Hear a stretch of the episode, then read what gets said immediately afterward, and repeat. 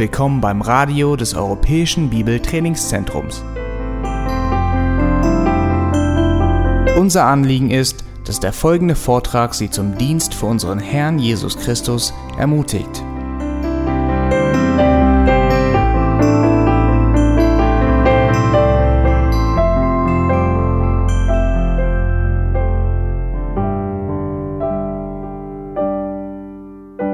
Weil ich habe seit vielen Jahren so ein Gerät nicht gebraucht, aber ich dachte heute, dass das äh, gut sein würde, weil wir eben ein, ein langes Gebet durchnehmen wollen. Warum habe ich äh, Kolosser 1, 9 äh, bis 14 gewählt für heute? Das war ein Gespräch, das ich mit Christian vor oh, viele Monate jetzt äh, geführt habe. Und es ging darum, wie sollen die Hirten die Gemeinde schützen. Und es ist mir klar geworden, dass äh, auch in meinem eigenen Leben als Hirte, dass wo ich öfters stolpere als Hirte, ist im Bereich des Gebets für die Schafe. Und ich dachte, es wäre sehr gesund für uns, einige Gebete des Paulus durchzunehmen. Wir haben es vor, in dieser Stunde Kolosse 1, 9 bis 14 durchzunehmen aber hoffentlich auch morgen dann in Epheserbrief, da sind zwei Gebete da, ob wir alle beide schaffen, ich zweifle dran, aber mindestens von Kapitel 3, dass wir das Gebet des Paulus dort betrachten, damit wir sehen können, was ähm, unsere Herzen bewegen soll und was in den Ortsgemeinden für Gott wichtig ist. Das heißt, wir haben hier Gottes Gebetsanliegen sozusagen, weil das ist Schrift, was wir hier lesen. Und hier sehen wir, was Gott nah am Herzen liegt. Wenn Gott unsere Gemeinden eine gewisse Liste von Gebetsanliegen geben würde, dann können wir sie hier in den Gebeten von Paulus entdecken. Hier ist, was Gott am Herzen liegt. Und das werden wir, indem wir diese, dieses Gebet von Paulus unter die Lupe nehmen, das werden wir auch heute sehen. Lass uns den Text einmal gemeinsam lesen. Kolosser Kapitel 1. Ich lese vor die Verse 9 bis 14. Deshalb hören auch wir nicht auf, von dem Tag an, da wir es gehört haben, für euch zu beten und zu bitten, dass ihr mit der Erkenntnis seines Willens erfüllt werdet in aller Weisheit und geistlichem Verständnis, um des Herrn würdig zu wandeln zu allem Wohlgefallen, fruchtbringend in jedem guten Werk und wachsend durch die Erkenntnis Gottes, gekräftigt mit aller Kraft nach der Macht seiner Helligkeit, zu allem Ausharren und aller Langmut mit Freuden, dem Vater danksagend, der euch fähig gemacht hat zum Anteil am Erbe der Heiligen im Licht er hat uns errettet aus der Macht der Finsternis und versetzt in das Reich des Sohnes seiner Liebe. In ihm haben wir die Erlösung, die Vergebung der Sünden. Das sind einige Punkte, die ich hier in diesem Abschnitt heute betonen möchte. Eine von denen ist das Hirtenherz des Paulus. Hier sehen wir, wie das Herz eines Hirtens schlagen soll. Zuerst sehen wir hier als erste Aussage, deshalb hören auch wir nicht auf von dem Tag an, da wir es gehört haben. Was haben sie gehört? In den Versen davor, in den Versen drei bis acht, lesen wir, dass eine Gemeinde gegründet worden ist von Epaphras und die haben, Paulus dürfte davon erfahren und diese Gemeinde ist gesund, diese Gemeinde ist am Wachsen und Paulus freut sich darüber. In Vers 3 lesen wir, wir danken Gott, dem Vater unseres Herrn Jesus Christus, alle Zeit, wenn wir für euch beten. Und hier sehen wir, dass Paulus regelmäßig für diese Gemeinde gebetet hatte, die er noch nie besucht hatte. Das heißt, er kennt diese Leute nicht mal persönlich. Von Angesicht zu Angesicht kennen sie sich nicht. Diese Gemeinde ist durch äh, Epaphras gegründet worden und Paulus kennt diese Gemeinde nicht. Aber er hat von dieser Gemeinde, von der Entstehung dieser Gemeinde erfahren und er betet regelmäßig für diese Gemeinde. Nicht nur Paulus, aber Epaphras zur Zeit des Schreibens ist bei Paulus und wir lesen in Kapitel 4, dass er für diese Gemeinde im Gebet ringt. Kolosser Kapitel 4, Vers 12. Es grüßt euch Epaphras, der von euch ist, ein Knecht Christi Jesu, der alle Zeit für euch ringt in den Gebeten, dass ihr vollkommen und völlig überzeugt in allem Willen Gottes dasteht. Denn ich gebe ihm Zeugnis, dass er viel Mühe hat um euch und die in Laodicea und die in Hieropolis. Und hier sehen wir, dass Paulus die Aufwand von Epaphras sehen konnte. Woran konnte er es sehen? Paulus sagte, ich kann von seinem Eifer für euch bezeugen. Das heißt, die haben gemeinsam gebetet, Paulus und Epaphras. Und er könnte sagen, ich kann von seinem Herz euch gegenüber zeugen, dass er ringt im Gebet für euch. Wenn man über Ringen denkt, man weiß, wie viel Kraft das kostet. Ich weiß nicht, wie, von, wie viele von euch je mit einem anderen Menschen, ob das aus Spaß war oder ernster war, weiß ich nicht. Aber ich habe es als Kind öfters gemacht. Auch in der Schule habe ich es gemacht. Und das fordert unheimlich viel Kraft auf. Selbst wenn man nur dieses Armdrückwettbewerb macht und man drückt, es dauert nur wenige Sekunden und ist die Kraft bei vielen schon alle. Das ist richtig schwierig. Und Paulus wählt dieses Wort, um zu sagen, dass Epaphras, er ist jetzt nicht mehr da. Die Gemeinde ist durch ihn wahrscheinlich gegründet worden. Und er ist jetzt nicht mehr da. Aber der betet für drei verschiedene Gemeinden. Und zwar alle Zeit und mit viel Eifer und mit viel Ringen im Gebet. So ernst hat er das genommen. Ich möchte eine einfache Frage an euch stellen. Warum würde er sowas tun? Wenn Gebet nichts bringt, warum würde es tun? Das heißt, viele meinen, dass das Gebet ändert nichts. Aber sie waren der festen Überzeugung, dass es doch was. Es war ein Mitwirken mit Gott und sie haben nach dem Willen Gottes für diese Gemeinde gebetet. Wir werden gleich den Inhalt des Gebets betrachten. Aber wir sehen hier, dass sie haben so viel Eifer und so viel Zeit, Aufwand äh, gebracht, weil sie wussten, dass es was bringt, wenn man für die Ortsgemeinden betet. Und es steht in 1. Petrus Kapitel 5, dass wir haben einen Oberhirte, Jesus Christus, und dass wir, die in den Gemeinden als Hirten dienen, dass wir Unterhirten sind, unter unser Oberhirte, Jesus. Und was tut er für die Gemeinde? Der sitzt zur Rechten des Vaters, Römer 8, Vers 34, und verwendet sich für uns. Und als Unterhirten wollen wir dem Oberhirten nachahmen und nach seinem Willen für seinen Gemeinden wollen wir auch beten. Und es bringt etwas. Wie oft muss ich das immer wieder feststellen in unseren Gemeinden, dass äh, es gibt Probleme, zum Beispiel zwischen meiner Tochter und einem anderen Mädchen in der Gemeinde. Und man sieht, dass sie nicht vorwärts kommen. Und dann fällt einem ein, oh, ich kann dafür beten. Und dann ich und mein Mitältesten, wir gehen auf die Knie gemeinsam und wir beten für dieses Anliegen. Und plötzlich kommt meine Tochter zu mir und sagte, ich habe ein ganz tolles Gespräch mit diesem Mädchen geführt. Äh, jetzt ist die Situation zwischen uns bereinigt worden. Es geht uns besser. Natürlich geht das weiter. Aber der Punkt ist, ist dass es, es wirkt. Es bringt etwas, wenn wir die geistlichen Bedürfnisse unserer Gemeinden vor dem Herrn im Gebet bringen. Und wir sollen es tun. Und wir denken am Hirtendienst, äh, und das ist auch richtig so. Jesus hat zu Petrus gesagt, liebst du mich? Und er sagte ja. Und er sagte dann, du sollst meine Lämmer weiden. Das heißt, sie sollen ihm natürlich das Wort geben. Aber es gehört auch zum Aufgabenbereich eines Ältesten, von einem Hirten, dass er auch für die Schafe betet. Und das wollte ich heute betonen. Und ich möchte euch zeigen, dass diese Gebetsanliegen, was für ein Lehrgut diese Gebete von Paulus für uns sind. Weil vom Inhalt her, sie zeigen uns, was wir auch, wofür wir auch beten sollen. Und sie zeigen uns auch, worauf es ankommt im christlichen Leben. Das sind Gebetsanliegen Gottes, was wir jetzt betrachten wollen. Und jetzt kommen wir zum Inhalt des Gebets. Wir lesen hier, für euch zu beten. Wir haben nicht aufgehört, für euch zu beten und zu bitten. Okay, was haben sie gebetet? Wofür haben sie äh, gebetet? Es steht hier, damit ihr mit der Erkenntnis seines Willens erfüllt werdet.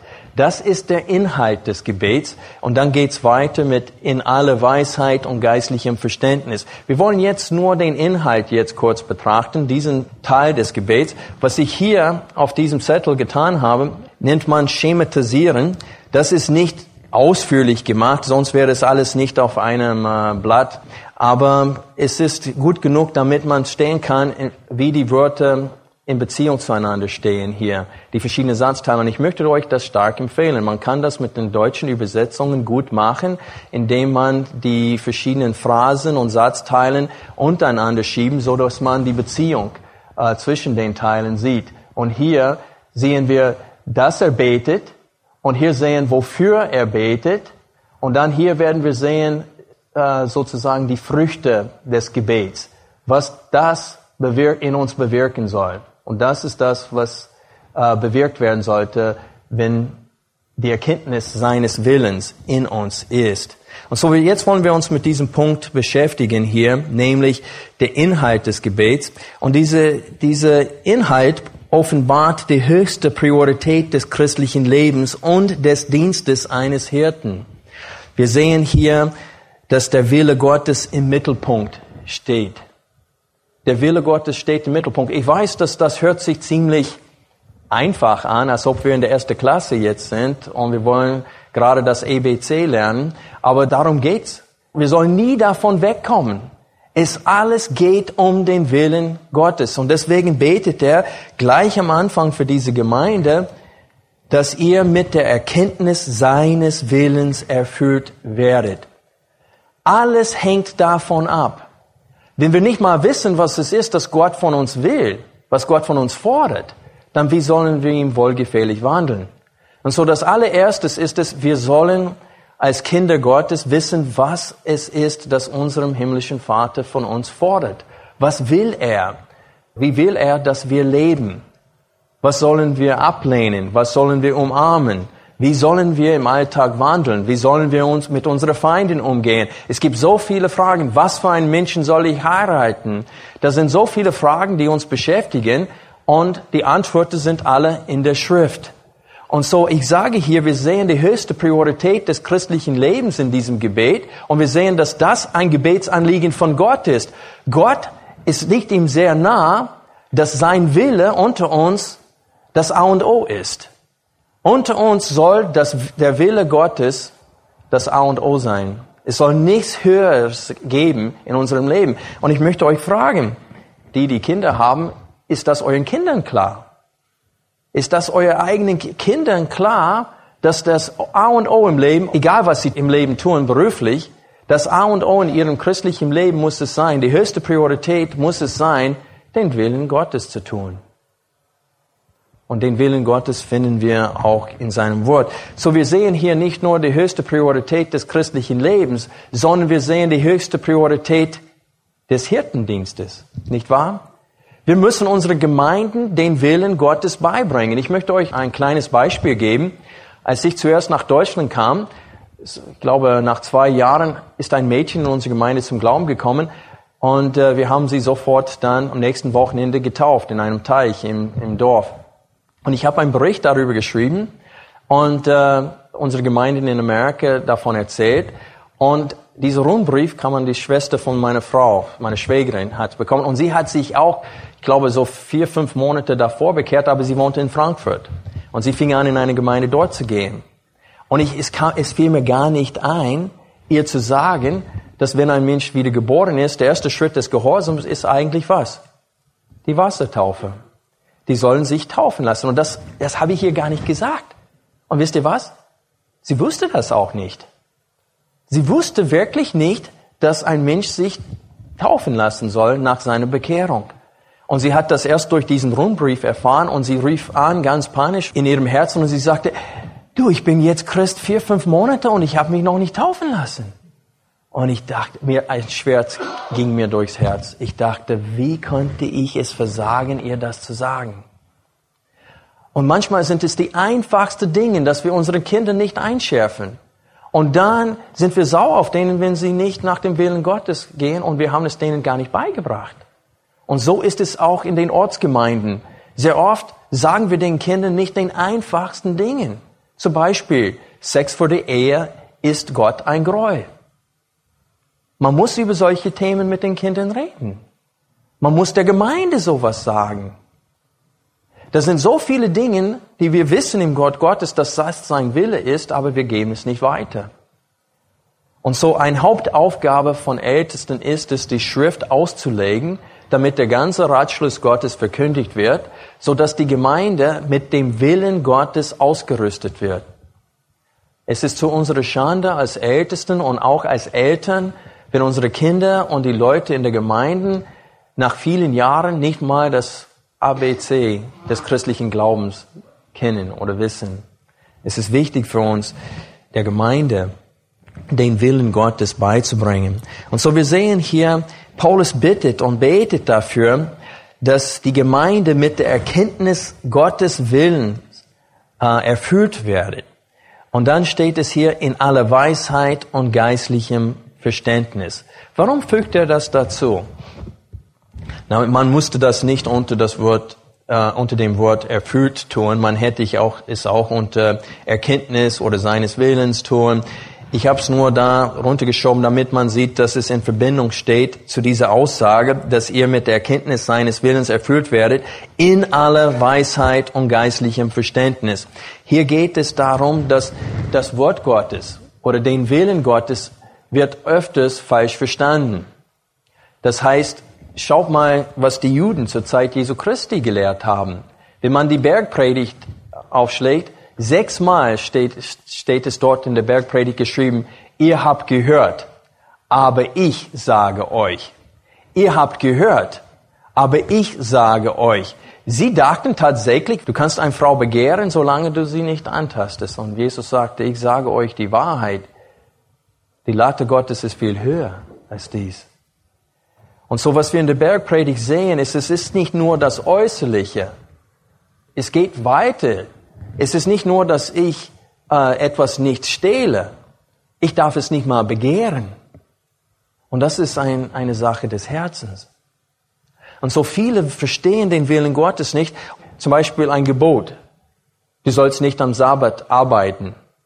Und die Juden sind mit diesem Gebot falsch umgegangen. Nicht mit geistlichem Verstand und nicht mit Weisheit. Und wie oft haben sie eine Falle gebaut für Jesus? Die wollten nur sehen, ob er jemanden heilt am Sabbat. Kennt ihr die Geschichte von dem Mann mit dem krummen Arm? Und die haben nur darauf gelauert, ob Jesus ihn heilen würde oder nicht.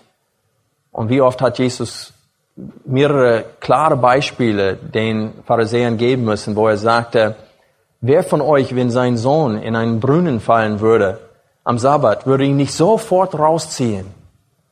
Wenn das erlaubt ist, dann warum ist es verboten, einen Mensch zu heilen am Sabbat?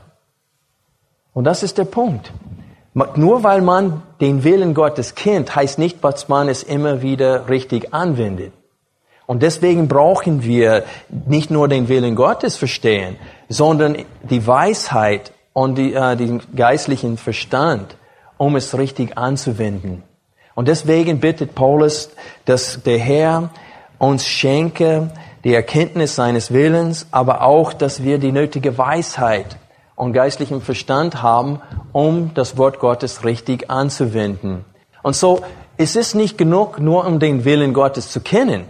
Wir müssen mit dem Willen Gottes auch richtig umgehen, so dass wir nicht wie die Pharisäer sind, die gesagt haben, also es ist nicht erlaubt, am Sabbat zu arbeiten, also du darfst nicht mal im Spiegel gucken, weil du könntest ein graues Haar sehen und dann würdest du in der Versuchung kommen, das Haar zu pflücken und das wäre dann Arbeit am Sabbat gewesen die hatten natürlich diese Weisheit und geistliche Einsicht nicht gehabt. Und so wir sehen hier, dass beides wichtig sind. Nicht nur sollen wir mit der Erkenntnis seines Willens erfüllt werden, sondern auch mit aller Weisheit und geistlichem Verständnis. Und dann lesen wir weiter hier, um des Herrn würdig zu wandeln. Das ist das Ziel des Gebets um des Herrn würdig zu wandeln. Das ist, warum wir die Erkenntnis seines Willens brauchen. Das ist der Grund, warum wir die Weisheit und geistliche Einsicht brauchen, damit wir fähig sein werden, ausgerüstet sein werden, um des Herrn würdig zu wandeln. Darum geht es.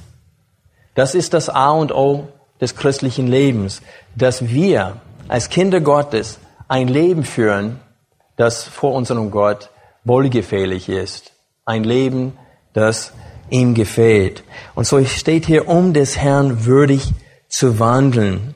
Ich möchte ein paar andere Bibelversen mit euch gemeinsam betrachten, die uns äh, diese Sache noch klarer darstellen, was es heißt, des Herrn würdig zu wandeln. Natürlich heißt das im Einklang seines Willens. Aber was heißt es, ihm würdig zu wandeln? Wenn wir 1. Thessaloniker aufschlagen, Kapitel 2 und die Verse 1 bis 12 lesen, sehen wir hier in diesem Abschnitt unsere Aufgabe als Evangelisten und auch als Hirten. Aber wir werden in Vers 12 das Ziel unserer Verkündigung sehen. Ist es nämlich das gleiche als hier in diesem Gebet, nämlich dass wir dem Herrn würdig wandeln. Ich lese diesen Abschnitt vor und ich muss ehrlich sagen, es ist eine große Versuchung, diesen Abschnitt auch zu predigen, aber wir werden es einfach lesen und Vers 12 betonen.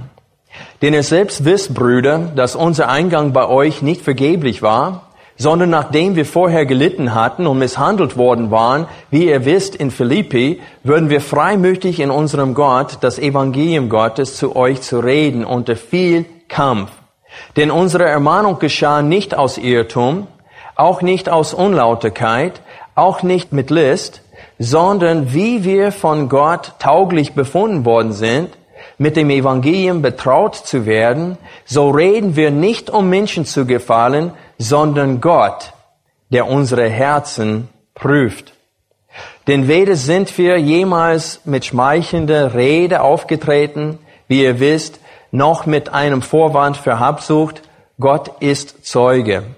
Noch suchten wir Ehre von Menschen, weder von euch noch von anderen, obwohl wir als Christi Apostel gewichtig hätten auftreten können sondern wir sind in eurer Mitte zart gewesen, wie eine stillende Mutter ihre Kinder pflegt.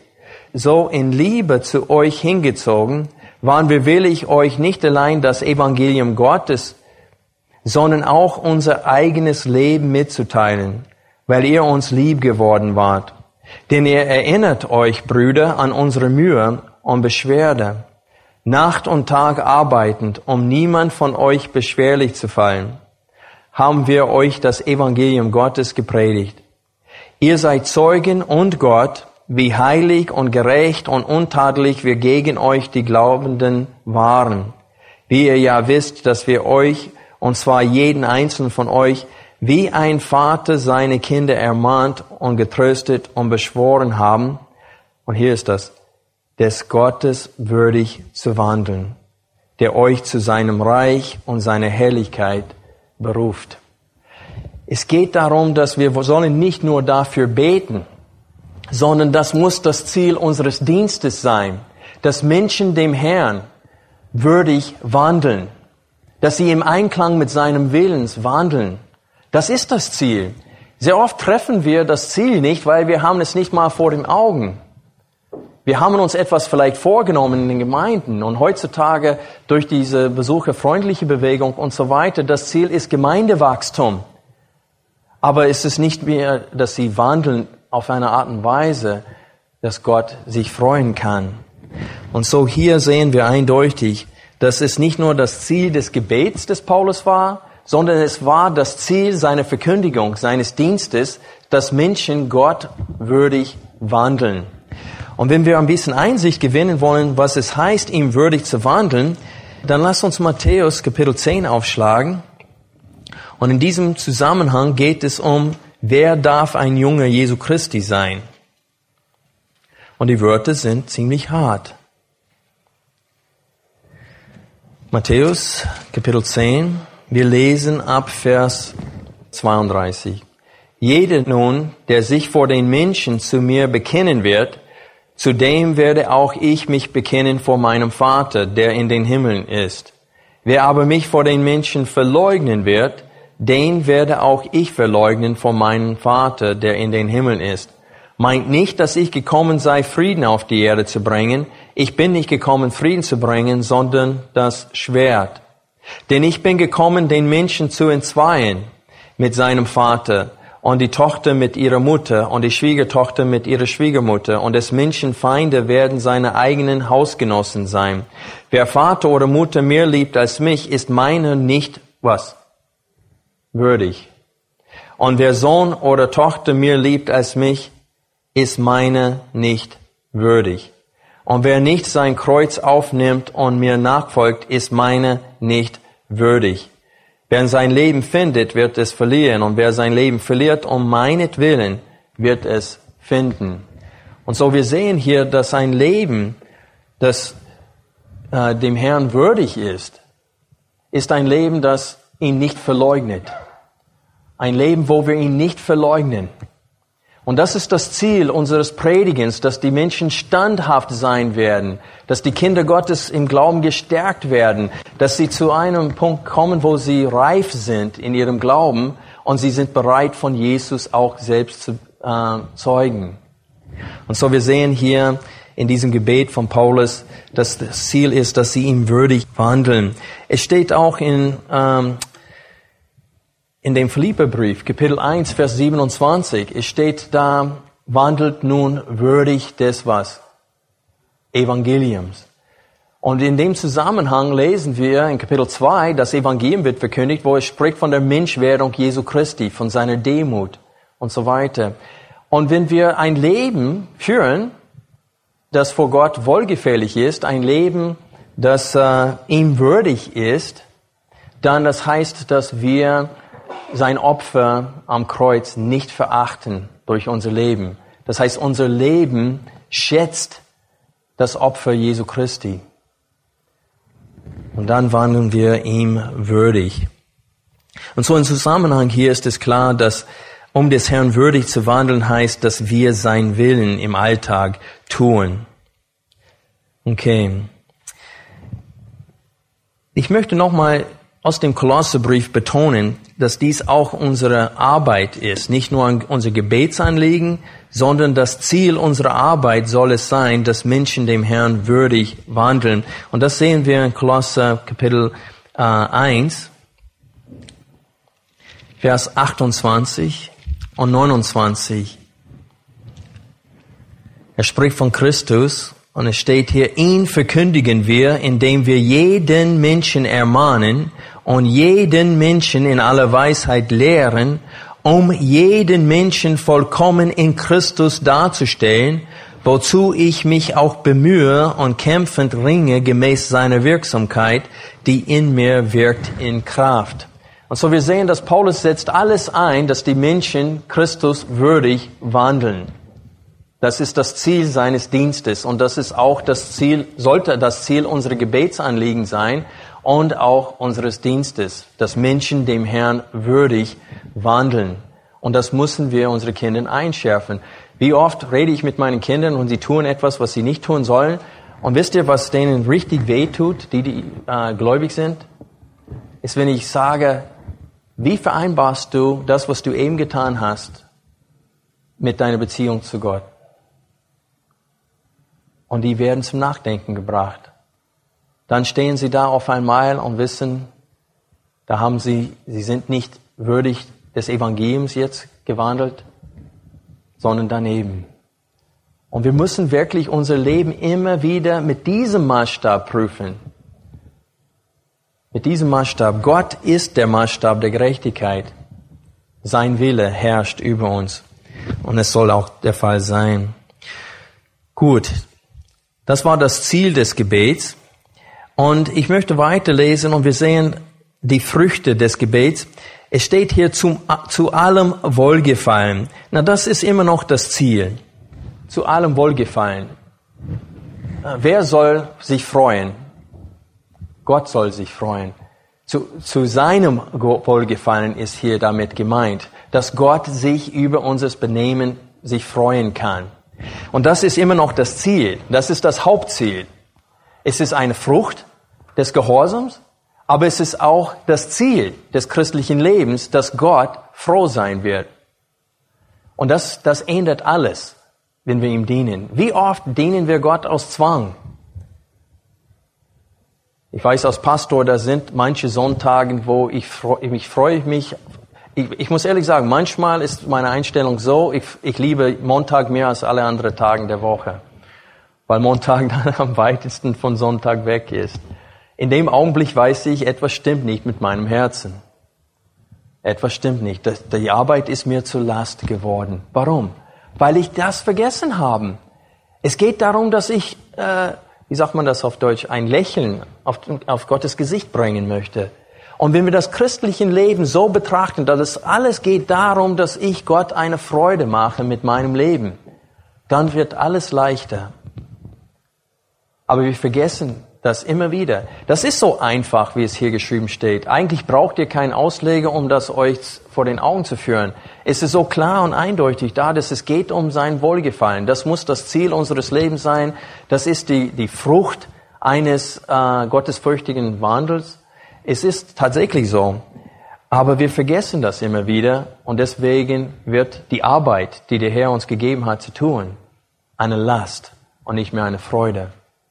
Viele Leute, die äh, im Dienst des Herrn stehen, das Leben wird für sie wie ein, wie sagt man das, wie ein Bahn. Man tut dasselbe immer wieder und es wird langweilig und man denkt, ich brauche Abwechslung, ich brauche einen Tapetenwechsel. Nein, wir brauchen keinen Tapetenwechsel. Was wir brauchen, ist unsere Einstellung, eine neue Einstellung, dass wir denken und äh, uns daran erinnern, dass ich tue alles um des Herrn willen um eine Freude zu machen. Und das ist, was es heißt hier, zu allem Wohlgefallen. Das ist das Ziel und die Frucht, wenn wir das, äh, das tun, was hier steht, wenn wir mit, mit der Erkenntnis seines Willens erfüllt sind, in aller Weisheit und geistlichem Verständnis, das führt dazu, dass wir ein Leben führen, das dem Herrn würdig ist. Und dann diese erste Frucht ist, Gott wird damit zufrieden sein. Wir machen Gott eine große Freude, wenn wir so wandeln. Die meisten von euch haben bestimmt schon Kinder. Manche von euch haben die Kinder haben vielleicht schon Kinder selbst. Und was ist, als, als gläubige Eltern, es gibt mir keine größere Freude, wirklich, als zu sehen, dass meine Kinder vernünftig handeln. Es ist bei Gott nicht anders. Wenn wir fest für die Wahrheit stehen und in aller Liebe die Wahrheit verkündigen, Gott freut sich darüber.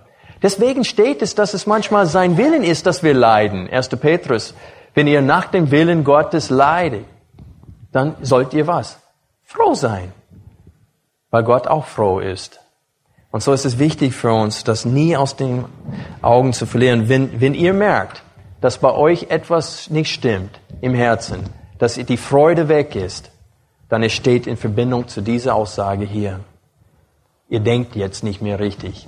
Es geht darum, dass Gott sich freut über unser Leben. Das ist das Ziel unseres Lebens, Gott zu freuen. Zweitens, eine zweite Frucht. Es steht hier fruchtbringend in jedem guten Werk.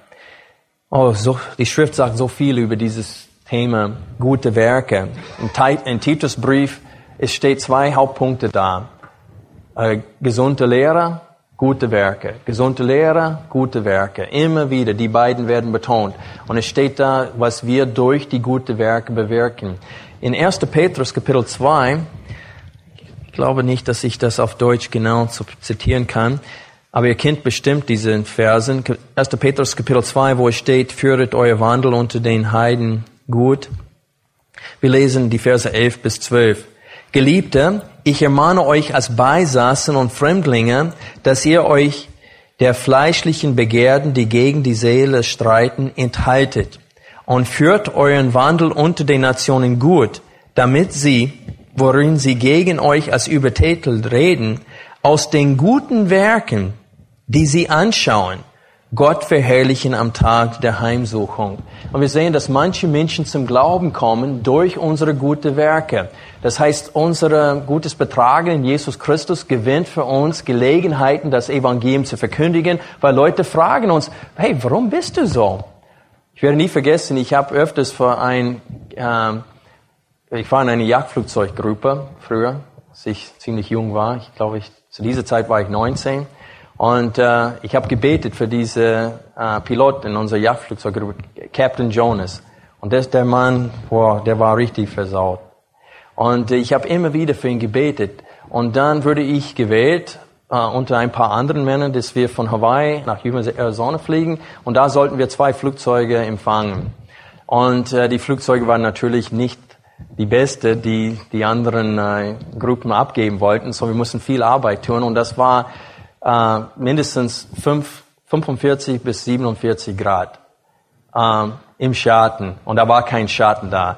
Das Werkzeug konntest du nicht mal anfassen. Wenn du es unter dem Flugzeug nicht gelassen hatte, da würdest sofort Blasen auf der Hand bekommen. Das war wirklich unmöglich. Und äh, da war ein Problem, weil die mussten diese externen Tanken auch haben, weil sie mussten von Yuma nach Hawaii fliegen und das war eine lange Strecke, brauchten sie, äh, sie bräuchten mehr Sprit. Und diese Dichtung konnte man nicht hinkriegen. Und das war nicht mal meine Aufgabe, aber ich habe es nicht aufgegeben. Und diesen, diese zwei Wochen, wo wir da waren, habe ich wirklich zwischen äh, 14 und 16 Stunden am Tag gearbeitet. Ich bin da die ganze Zeit draußen. Und es gab so eine Zeit da, wo die anderen schon aufgegeben hatten. Sie waren alle, saßen da im Schatten und dann kam Captain Jonas. Und ich war fleißig am Arbeiten und überlegt, wie ich das hinkriegen konnte. Und ich habe aus dem Augenwinkel ihn kommen sehen. Ich habe einfach weitergearbeitet und er stand da so und der guckt mich an. Und ich glaube, er hat eigentlich nur laut gedacht. Der sagte, Kelly, ich würde so gerne wissen, was dich motiviert. Und ich drehte mich um und ich habe gesagt, ist es Jesus Christus, Sir? Und der war völlig verblüfft. Der hat gesagt, wie bitte? Und ich habe gesagt, es ist Jesus Christus. Und er hat nur den Kopf geschüttelt und ist zurückgegangen. Und später kam ein, ein Soldat raus und er hat gesagt, Mensch, das, was du ihm gesagt hast, hat ihn äh, offensichtlich bewegt. Und er hat mir erzählt, er kam zurück und hat das allen anderen erzählt, die da im Schatten saßen. Und das war eine super Gelegenheit. Das heißt, unser gutes Betragen in Jesus Christus gewinnt für uns Gelegenheiten, das Evangelium zu verkündigen. Und nicht alle werden das Evangelium ablehnen. Denn es steht da, 1. Petrus Kapitel 2, die werden ihn am, am Tag seiner Heimsuchung verherrlichen. Das heißt, manche werden durch die guten Werke, die wir tun, zum Glauben kommen. Und wir sollen nicht nur mit der Zunge verkündigen, sondern auch mit den guten Werken. Aber vor allem geht es darum, dass das in Gottes Augen gute Frucht ist. Ich weiß nicht, wie es euch geht, aber ich habe einige Obstbäume gepflanzt. Und wie ich darauf gewartet habe, bis sie groß genug waren, erstmal Obst zu tragen. Und wie ich mich gefreut habe, als ich zum ersten Mal einen Apfel von meinem eigenen Baum pflücken dürfte und davon essen dürfte. Und so ist es in der Rettung. Gott hat uns gerettet, damit wir Frucht bringen. Wenn man nochmal auf diesen Text einen Blick wirft, hier, Kapitel 1, in Vers 6, es steht, es spricht von dem Evangelium und wie diese, äh, das Wort der Wahrheit des Evangeliums und die Hoffnung, die wir durch dieses, äh, diese Botschaft haben, dass es in der ganzen Welt verbreitet hat. Vers 6, das zu euch gekommen ist, wie es auch in der ganzen Welt ist und was? Frucht bringt und wächst. Wenn wir unsere Text, Vers 10 nochmal anschauen, es steht hier, fruchtbringend in jedem guten Werk und was? Wachsend durch die Erkenntnis Gottes. Und so wir sehen auch hier in unserem Text, fruchtbringend und wachsend. Und das ist genau das, was wir in Vers 6 gesehen haben. Das Evangelium, überall wo es ankommt und wo es umarmt wird von den Menschen, gibt's was? Frucht und Wachstum. Und das will Gott sehen. Aber das kommt durch was? Durch die Erkenntnis seines Willens. Wenn wir die Erkenntnis seines Willens nicht haben, dann werden wir diese Früchte auch nicht haben. Das heißt, alles ist von der Lehre abhängig. Alles ist von der Lehre abhängig. Diese Früchte wird man niemals in unserem eigenen Leben sehen, wir werden sie auch nicht in den Leben von unseren Kindern sehen und wir werden sie gewiss nicht in den Leben von den Mitgliedern der Gemeinde sehen, wenn das hier nicht verkündigt wird, wenn wir das nicht haben, dann können wir nicht nach seinem Willen wandeln. Und wenn ihr denkt, dass das äh, einfach von alleine kommt in den Ortsgemeinden, dann denkt an die Landeskirche, was sie heutzutage lernen. Die segnen sogar gleichgeschlechtliche Ehen.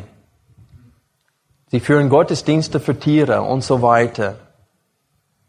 Und neulich hat ein Mann in einer Baptistengemeinde äh, in der Nähe von Braunschweig hat er verkündigt da, dass es keinen Teufel gibt. Ein Mann in unserer Gemeinde war Gründungsmitglied in dieser Baptistengemeinden. Und er sagte, das, das bricht ihm das Herz. Und es ist natürlich, das Ergebnis ist, wenn das Wort nicht mehr, wenn Gottes Maßstab nicht mehr dargestellt wird, was ist das Ergebnis? Gott wird nicht Wohlgefallen an so einer Gemeinde haben und er wird ihr Zeugnis ihnen wegnehmen und er wird ihnen nicht mehr segnen. Und so wir sehen, dass alles von der Erkenntnis seines Willens abhängig ist.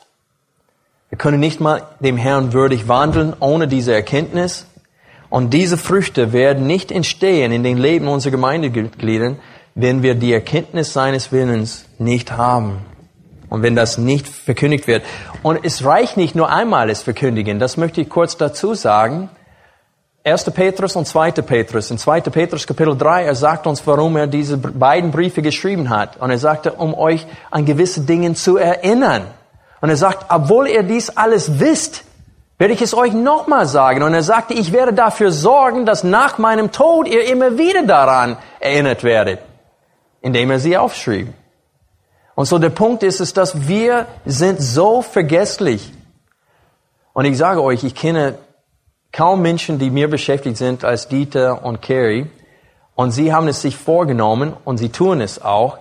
Die lesen die Bibel, die ganze Bibel viermal in einem Jahr durch. Viermal. Und wir schaffen es nicht mal einmal. Ich sage euch, wie oft kommt es euch vor? Ist, mir ist es öfters vorgekommen. Ich lese zum Beispiel im Alten Testament etwas und ich habe es schon unterstrichen selber und sogar Kommentar dazu geschrieben und es kommt mir vor, als ob ich das zum ersten Mal lese. Und das kann passieren. Deswegen müssen wir uns immer wieder mit der Erkenntnis seines Willens beschäftigen, wenn wir diese Früchte in unserem Leben sehen wollen. Ist alles ist davon abhängig. Wir müssen immer wieder mit dem Wort konfrontiert werden. Zu allem Wohlgefallen, das ist Ziel und eine Frucht. Fruchtbringend in jedem guten Werk, wachsend durch die Erkenntnis Gottes. Und das ist so eine wichtige Aussage hier. Deswegen habe ich das schematisiert, damit ihr seht hier, dass es durch die Erkenntnis Gottes ist, dass wir wachsen. Ohne die Erkenntnis Gottes können wir gar nicht wachsen. Und was ist dann in Kolosser, wenn man weiterliest, Vers 15?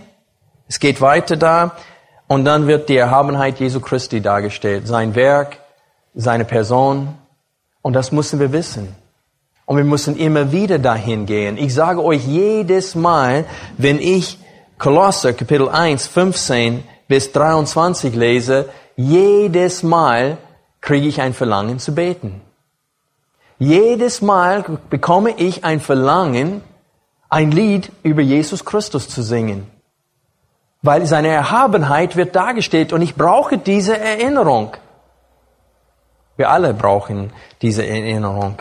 Und so ist es durch die Erkenntnis Gottes, dass wir wachsen. Ohne diese Erkenntnis können wir nicht wachsen. Deswegen bricht es mir das Herz, wenn ich höre von Gemeinden in Amerika, wo der Pastor steht da und da sind 10.000 Leute oder mehr, die ihm zuhören und der gibt denen zehn Möglichkeiten, um ein paar Kilo abzunehmen.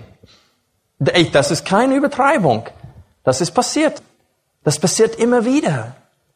Weil die Menschen meinen, sie haben, sie wissen, was sie nötig haben. Meine Kinder meinen es auch zu wissen. Schokolade, nicht ins Bett, rechtzeitig ins Bett gehen und so weiter. Die meinen es zu wissen, was sie benötigen. Aber es ist durch die Erkenntnis Gottes, dass wir wachsen. Und diese Erkenntnis brauchen wir. Deswegen möchte ich euch sagen, die noch kleine Kinder haben, ich kann euch nicht sagen, wie oft meine Frau und ich, wir sitzen unten und wir wissen, es wird langsam sieben Uhr und wir denken, wer wird die Kinder jetzt ins Bett bringen? Ich sage, oh Schatz, ich habe einen anstrengenden Tag gehabt. Und sie sagte, ja Schatz, aber die Kinder wollen Papa auch sehen.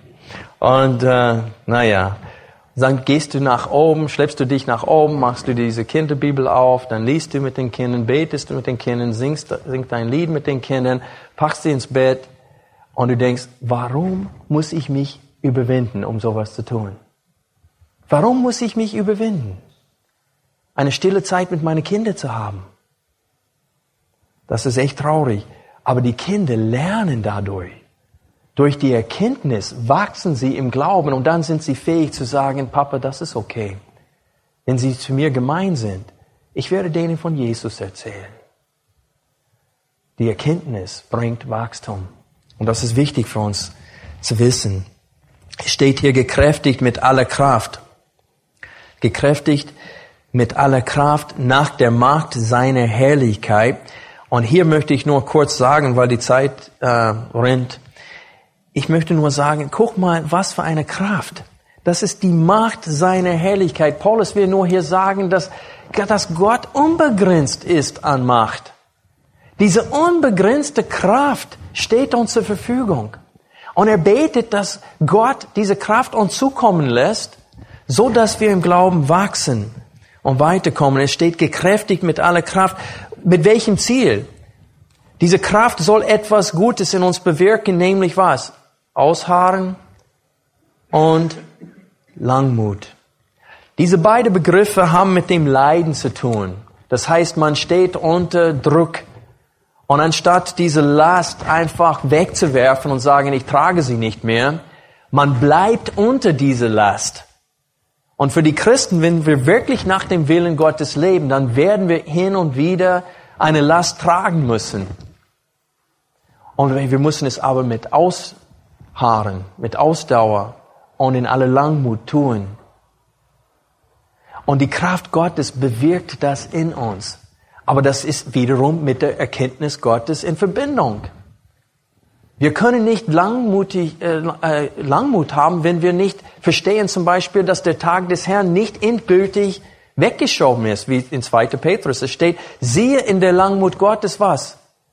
Die Rettung. Gott ist euch gegenüber geduldig. Es gibt einen Grund, warum er nicht sofort sein Zorn bringt. Der ist dabei, Menschen zu retten. Und wir sollen ihm nachahmen und diese Geduld haben. Aber es ist von der Lehre abhängig. Und dann eine fünfte Frucht, mit Freuden dem Vater Dank sagend. Und ich möchte euch sagen hier, wie, wie oft steht es in der Schrift, dass es der Wille Gottes ist, dass wir uns in allem was freuen und ihm danken. Gott will, dass wir ihm danken. Gott will, dass das gehört, das ziemt sich. Das ziemt sich. Warum? Hier sind die Gründe. Mit Freuden dem Vater Dank sagen, warum? Der euch fähig gemacht hat zum Anteil am Erbe der Heiligen in Licht. Dieser zweite Satz ist eigentlich parallel, läuft parallel zu diesem, der euch fähig gemacht hat zum Anteil am Erbe der Heiligen im Licht und dann nochmal, er hat uns errettet. So, das sind zwei Dinge, die der Vater für uns getan hat. Er hat uns fähig gemacht und er hat uns errettet. Aus der Macht der Finsternis. Und wir sollen ihm ewig dankbar sein dafür. Und diese Erkenntnis bewirkt was in uns. Dankbarkeit. Die Dankbarkeit ist von unserem Verständnis des Heils abhängig. Wenn wir nicht mal verstehen alles, was Gott für uns getan hat, dann wird unsere Dankbarkeit mangelhaft. Und ich möchte euch nur kurz sagen, weil unsere Zeit ist fast rum, der Herr hat mir getan, als nur einen Weg zu machen, wodurch der Mensch errettet werden kann, wenn er das will. Er rettet. Der packt uns an und bringt uns zum Glauben. Wie Jesus gesagt hat, keiner kann zu mir kommen, es sei denn, der Vater ihn was zieht. Und das ist ein Werk, wofür wir ewig dankbar sein müssen für die Berufung zum Glauben, dieser wirksame Ruf, wo Gott uns Augen zu sehen, Ohren zu hören und ein Herz zum Glauben schenkt. Wir müssen wirklich dankbar dafür sein. Und es steht hier, er hat uns fähig gemacht zum Anteil am Erbe der Heiligen im Licht. Er hat uns errettet aus der Macht der Finsternis. Und guck mal diese Gegenüberstellung. Macht seine Herrlichkeit, Macht der Finsternis. Und wir sehen hier, dass die Macht seiner Herrlichkeit wirkt in uns, dass wir bereit sind, alles zu erdulden, seinetwegen. Und wir sehen, dass er uns, er hat uns aus der Macht der Finsternis. So wir sind nicht mehr unter der Macht der Finsternis, sondern wir haben Zugang zu der Macht Gottes, der Macht seiner Herrlichkeit. Und er stärkt uns durch diese Macht, damit wir ihm treu äh, leben können. Und so, ich möchte euch sagen, zum Schluss hier, seht ihr was alles abhängig ist, alle diese Früchte sind abhängig von der Erkenntnis seines Willens und von der Weisheit und Einsicht. Alle Vorträge unseres Programms, Bücher, DVDs und vieles mehr können Sie bei uns unter www.ebtc-media.org erhalten.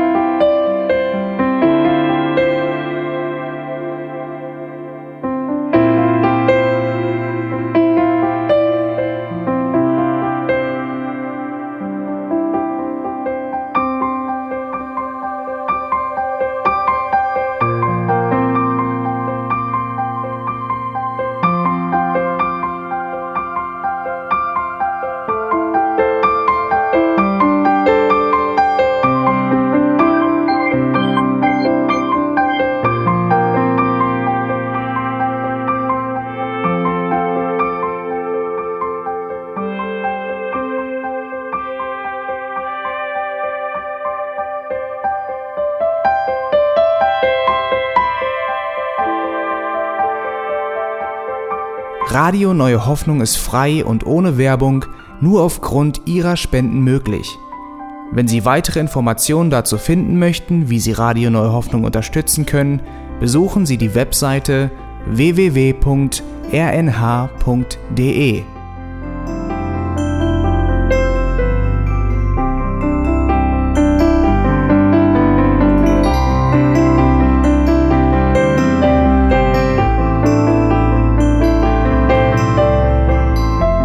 Sendezeiten des EBDC sind Montag, Mittwoch, Freitag und Samstag jeweils von 10 bis 11 Uhr.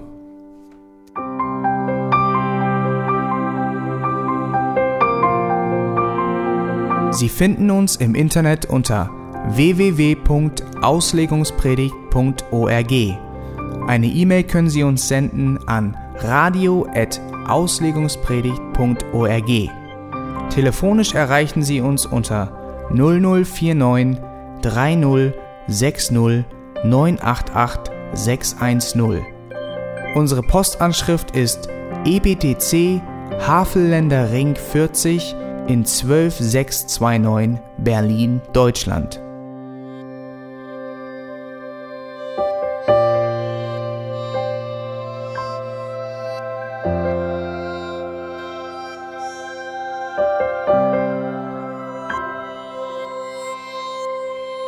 Auf Wiedersehen und bis zum nächsten Mal beim EBTC Radio.